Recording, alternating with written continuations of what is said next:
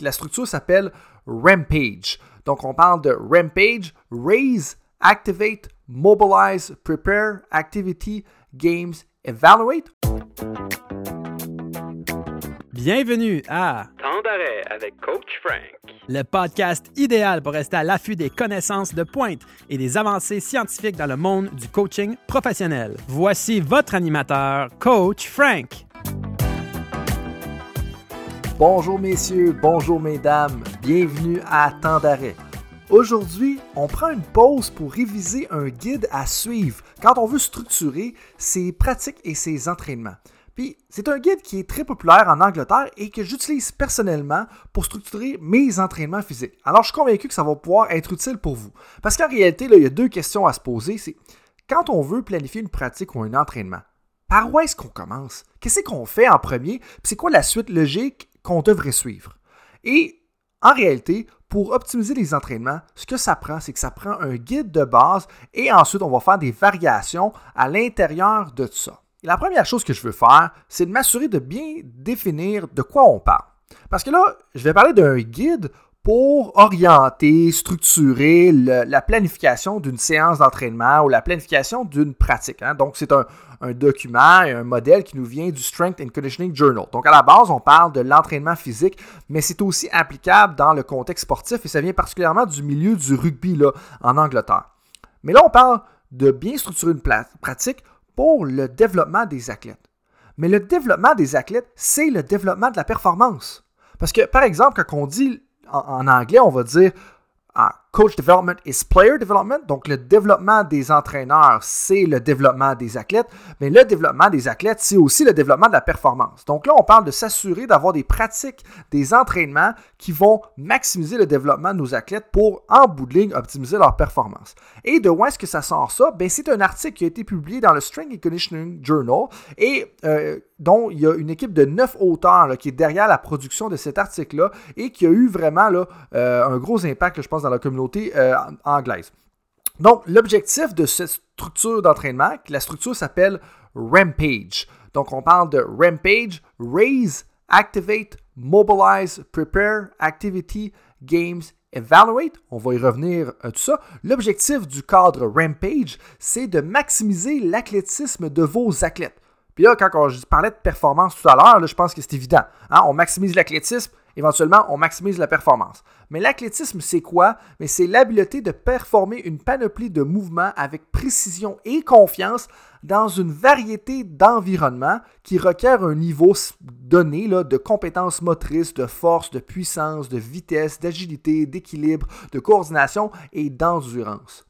Et ultimement, si on veut maximiser la performance de nos athlètes, hein, qu'on coach dans une académie de soccer, euh, qu'on coach une équipe de cricket en Australie ou qu'on coach une équipe de basketball universitaire, on veut maximiser l'athlétisme de nos athlètes et les neuf auteurs qui représentent une diversité de pays et d'institutions universitaires ont défini que c'était la recommandation numéro un comme cadre de structure d'entraînement pour euh, maximiser le développement des athlètes. Et quand je parle de cadre, je parle encore une fois de Rampage. Donc, où est-ce que ça fit tout ça, là, un peu le, cadre Rampage pour euh, planifier ces séances d'entraînement? Eh, Bien entendu, ici, on parle de connaissances professionnelles, hein, de connaissances qui sont euh, directement reliées à votre sport. On parle de planification de la performance et on parle de l'idée de plan d'entraînement. Donc, si on suit l'entonnoir des connaissances optimales pour le développement d'un entraîneur, on parle de connaissances professionnelles versus euh, ensuite on va vers la planification de la performance et le plan d'entraînement. Et la règle générale à retenir dans tout ça, c'est que les séances d'entraînement devraient suivre le cadre Rampage parce que ça minimise, selon les auteurs, les chances de blessures à court et long terme, donc à court à l'intérieur d'une séance d'entraînement et à long terme, donc à travers la saison, en plus d'optimiser l'apprentissage et la consolidation des habiletés des athlètes. Donc, on s'assure que les athlètes sont capables d'acquérir de nouvelles habiletés techniques et tactiques. Et en plus de ça, ça va venir qu'à aider les athlètes à intégrer ces habiletés techniques et tactiques-là qu'ils viennent tout juste d'apprendre à l'intérieur de votre système de jeu. Et je pense que des fois, euh, ça peut être oublié à certains moments, la connexion entre les deux, qu'on entraîne le, le hockey, le basketball ou le baseball. euh, je le vois un peu dans mon travail au quotidien où est-ce que on a tendance à travailler les habiletés en isolation et à assumer qu'il va y avoir un transfert. Puis euh, rapidement, là, une des choses que je me rappelle, c'est pour avoir travaillé avec un entraîneur de hockey de, quand même un haut niveau, euh, on parlait comment est-ce que il faut s'assurer d'avoir une continuité entre les éducatifs, puis qu'une des particularités des athlètes d'aujourd'hui, c'est que ils vont pas nécessairement faire la connexion entre un éducatif qui travaille une habileté technique et le système de jeu que vous roulez et que ça devient super important de faire le lien clairement. Donc leur dire ah, regardez les boys là, on travaillait à faire une sortie euh, à faire une sortie de zone, à faire une passe par la bande pour après ça aller au premier attaquant, mais ça ça va rentrer dans tel type de breakout qu'on va rouler avec notre équipe. Ça, ça a l'air un peu euh, peut-être superflu pour certains d'entre vous, je suis sûr, mais que vous soyez au niveau professionnel, au niveau junior par exemple au hockey là, je vous le dis, c'est essentiel de faire ces liens là parce que ce n'est pas évident pour les athlètes d'aujourd'hui. Euh, puis on a tendance à être teinté par nos lunettes de coach. Hein. Nous, on, voit ça, puis on, voit clairement le lien parce qu'on y pense, on y réfléchit à notre structure de pratique. Mais les athlètes, eux, ne le voient pas. Ils ne font que subir la pratique jusqu'à un certain point, bien entendu. Et là, on pourrait rentrer dans un débat et une discussion de à quel point on devrait impliquer les athlètes dans la préparation de notre séance d'entraînement. Et euh, ça, on y viendra lors d'un autre épisode ou euh, peut-être même avec un autre invité. Donc, Rentrons dans le détail du cadre Rampage. Et je ne vais pas le traduire euh, pour aujourd'hui. On va continuer à l'appeler Rampage, mais je vais traduire chacune des étapes. Euh, donc, on en a sept et il faut s'assurer de bien les comprendre. Donc, la première, c'est raise. Donc, on veut dire élever. Et quand on veut dire élever, on veut dire élever la température du corps et la température des muscles. Hein. juste pour vous euh, mentionner une petite donnée scientifique qui revient à des études que j'ai lues en 2017. je pense que 1 degré de différence dans le corps, ça fait un impact direct sur la minimisation des blessures. Donc, c'est vraiment important d'élever la température en premier. Et ce qu'on veut faire, par exemple, lors de la première période, ben, c'est on veut peut-être faire des courses à obstacles. Fait par exemple, au football, on pourrait faire un petit parcours avec différents bags, puis amener les athlètes à courir à intensité sous-maximale, donc à peut-être 70-75%, mais en même temps, travailler des, euh, le jeu de pied, des choses comme ça. Donc, on veut vraiment élever la température, le faire de façon sous-maximale. Euh, et si on exemple dans du hockey ou du soccer, un autre jeu qu'on peut faire, c'est un espèce de jeu de tag où est-ce qu'on met les dossards euh, dans les culottes, on doit arracher les dossards, ou même affaire, avec exemple, euh, on peut faire la même affaire avec le hockey, ou peut-être pas un dossard, on peut mettre un gant ou quelque chose comme ça. Euh, trouver le moyen de, de, taguer, ou ça peut même être voler les bâtons des autres, par exemple. Donc, pour la deuxième partie, donc on a Raise. Ensuite de ça, on y va avec Activate, donc le RA de Rampage. Activate, on veut dire activer, mais eux, ils combinent le M aussi en même temps. Donc, on a activé et mobilisé. Ça, ça devient super important. Donc, lors de l'activation et de la mobilisation, ce qu'on veut faire, c'est on veut préparer l'amplitude de mouvement nécessaire en plus de faire des exercices de puissance pour activer le système nerveux et qu'il soit capable de décupler toute la puissance que l'athlète a en lui euh, pour ou en elle euh, pour justement la séance qui s'en vient. Donc s'assurer que quand il va être le temps de faire ses lancers au panier ou ses lancers euh, du troisième but au premier but, mais ben, s'assurer que toute la puissance va être prête à être disponible dès le premier lancer qui cherche à travailler une habileté technique. Donc la première partie au niveau activate, ben, ce qu'on veut faire, l'activation, c'est en partie, c'est on peut faire des sauts en hauteur, on peut faire des sauts en longueur, on peut faire des petits démarrages rapides, euh, mais c'est important de faire autant le haut du corps que le bas du corps, et ça, c'est souvent euh, oublié. Ensuite de ça, donc, on a le mobilize, donc mobilization, mobilisation. Et là, c'est là qu'on veut probablement faire des leg swings. On veut créer l'amplitude de mouvement qui va être nécessaire. Et donc là, la question vient de vous demander, c'est quelle est l'amplitude de mouvement que votre athlète a besoin lorsqu'il performe dans son sport? Ça devient super important. Donc, si entendu, il y a des sprints, c'est là que les leg swings avant-arrière, par exemple, deviennent super importants pour s'assurer que quand euh, les ischio-jambiers vont être sollicités pour la première fois, ben, ils ont déjà été chercher l'amplitude de mouvement nécessaire à l'exécution de leurs habiletés euh, et non que ce soit la première fois quand ils sprintent. C'est là que ça vient un peu minimiser les blessures. La dernière partie de ce qu'on pourrait appeler l'échauffement, c'est le P, donc c'est prepare en anglais et en français on va dire la préparation. Mais ce qu'on veut faire, c'est le préparer aux efforts sportifs. Euh, et, pour faire ça, ce qu'on peut faire, c'est des courses à relais, on peut faire des, ateliers de changement de direction, des éducatifs de décélération. Et ça, je pense que c'est particulièrement important euh, de ce que j'ai cru comprendre, puis on pourra avoir une discussion dans la saison 2 avec un expert dans le domaine, mais avec des experts de thérapie sportive et de médecine sportive la capacité de vos athlètes à décélérer va avoir un grand impact de 1 à, leur habileté à être agile et à pouvoir euh, se distancer des adversaires si on veut, mais aussi à minimiser les blessures. Et on sous-estime beaucoup l'importance d'avoir une grande puissance en décélération et être prêt à décélérer pour minimiser les blessures. Et c'est particulièrement dans cette partie-là de la séance d'entraînement qu'on veut le faire. Donc, si je révise, on veut d'abord avec le R élever la température corporelle, on veut avec le A activer les muscles clés qui vont être amenés à travailler, on veut aussi les mobiliser pour s'assurer qu'ils vont avoir l'amplitude de mouvement nécessaire. Ensuite, on veut préparer l'intensité de la séance, mais on veut le préparer autant en question de euh, puissance, vitesse, agilité, mais on pense autant à l'accélération qu'à la décélération. Ensuite de là vient le côté qui est un peu plus intéressant pour la majorité des entraîneurs, c'est le côté activité.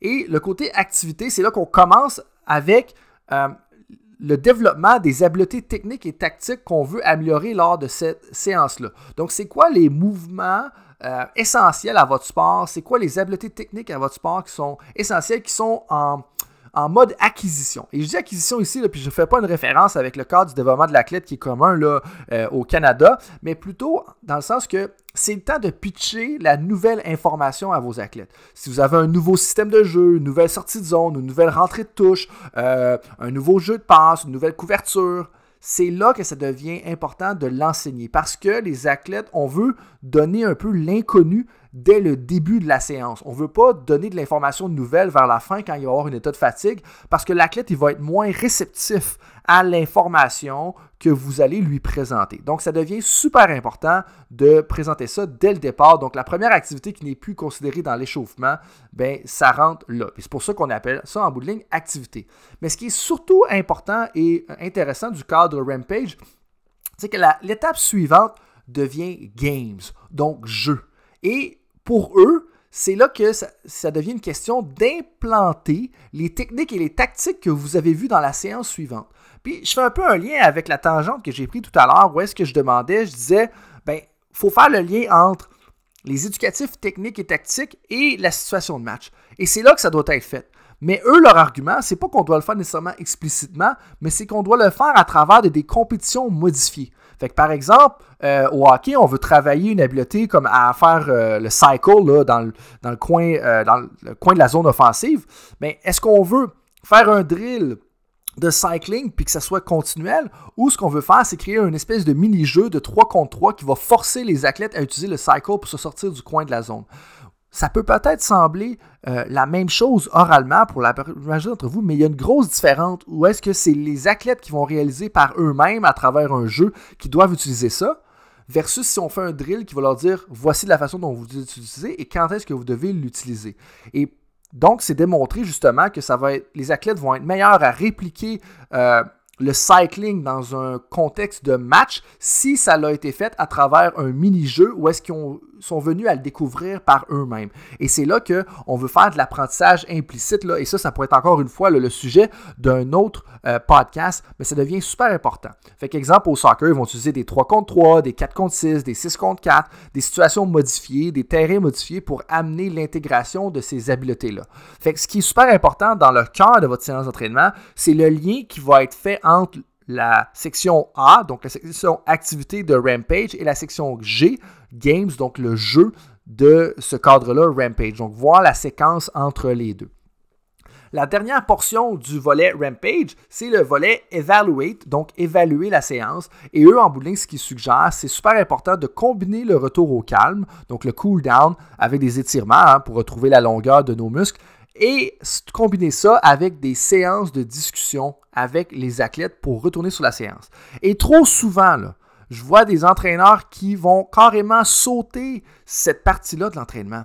Alors que c'est super important parce que c'est là qu'on va pouvoir consolider les acquis puis s'assurer qu'on va savoir qu'est-ce qui a bien fonctionné puis qu'est-ce qui n'a pas bien fonctionné. C'est peut-être un 5 minutes qui a l'air inefficace ou est-ce qu'on n'est pas en train d'utiliser nos heures de glace ou nos heures de terrain, mais ces 5 minutes-là vont en bout de ligne servir à maximiser le potentiel de tout ce qu'on a appris durant le reste de la séance et peut-être même faire justement ces liens-là entre les activités, la préparation et les jeux qu'on a faits pour voir l'intégration et comment ça, ça se transpose dans un match. Et c'est là que le développement de l'athlète devient réellement un développement de la performance. Et je pense que pour moi, ça se passe dans la section Evaluate, dans la section Évaluer la séance d'entraînement. J'ai eu la chance d'avoir une discussion avec le premier auteur en personne il y a quelques semaines, avec le premier auteur de cet article-là. Et une des critiques qu'on a faites ensemble en le révisant, c'était qu'il n'y a pas de temps prescrit pour chacune des sections. Il n'y a pas de cadre défini de dire, OK, on devrait passer 5 minutes sur le raise, 5 minutes sur l'activate, 5 minutes sur le mobilize, 5 minutes sur le prepare.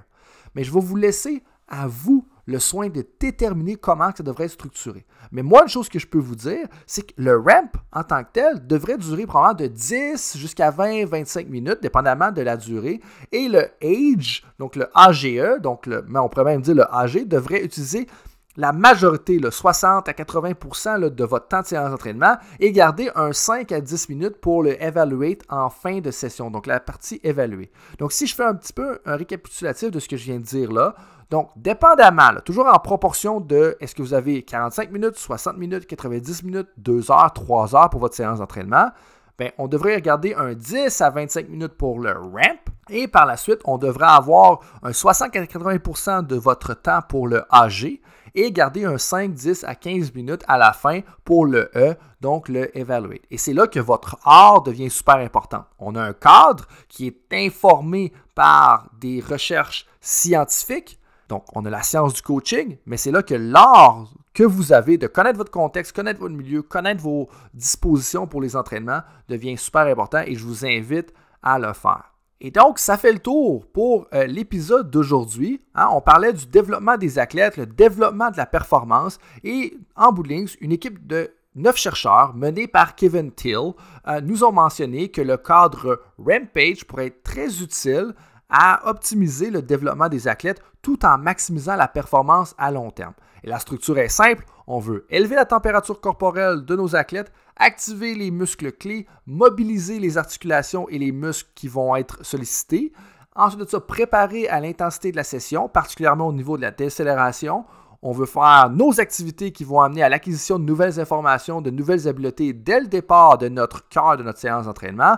On veut ensuite intégrer ça à nos systèmes de jeu par des jeux modifiés et s'assurer de prendre du temps à la fin pour évaluer la séance parce que cette évaluation-là va réellement prendre le développement de nos athlètes à travers la séance d'entraînement pour faire un lien euh, sur la performance, durant la performance euh, dans les compétitions. Merci tout le monde pour votre écoute aujourd'hui. S'il y en a qui veulent en savoir plus sur la façon de structurer leurs entraînements, ben, vous pouvez visiter le drcoachfrank.com. Et s'il y en a parmi vous qui ont des idées de sujets à couvrir pour les prochains épisodes ou même des idées de conférenciers invités qu'on pourrait avoir pour la deuxième et la troisième saison de temps d'arrêt, ben, je vous invite à le faire et à m'écrire un courriel ou à nous écrire un courriel à info at bettersport.ca. Tout ça est dans la description de l'épisode. Je vous remercie encore une fois pour votre écoute. Coaches, top performers, merci. Et rappelez-vous, pour optimiser les entraînements, mais ben, ça prend un guide de base pour le déroulement.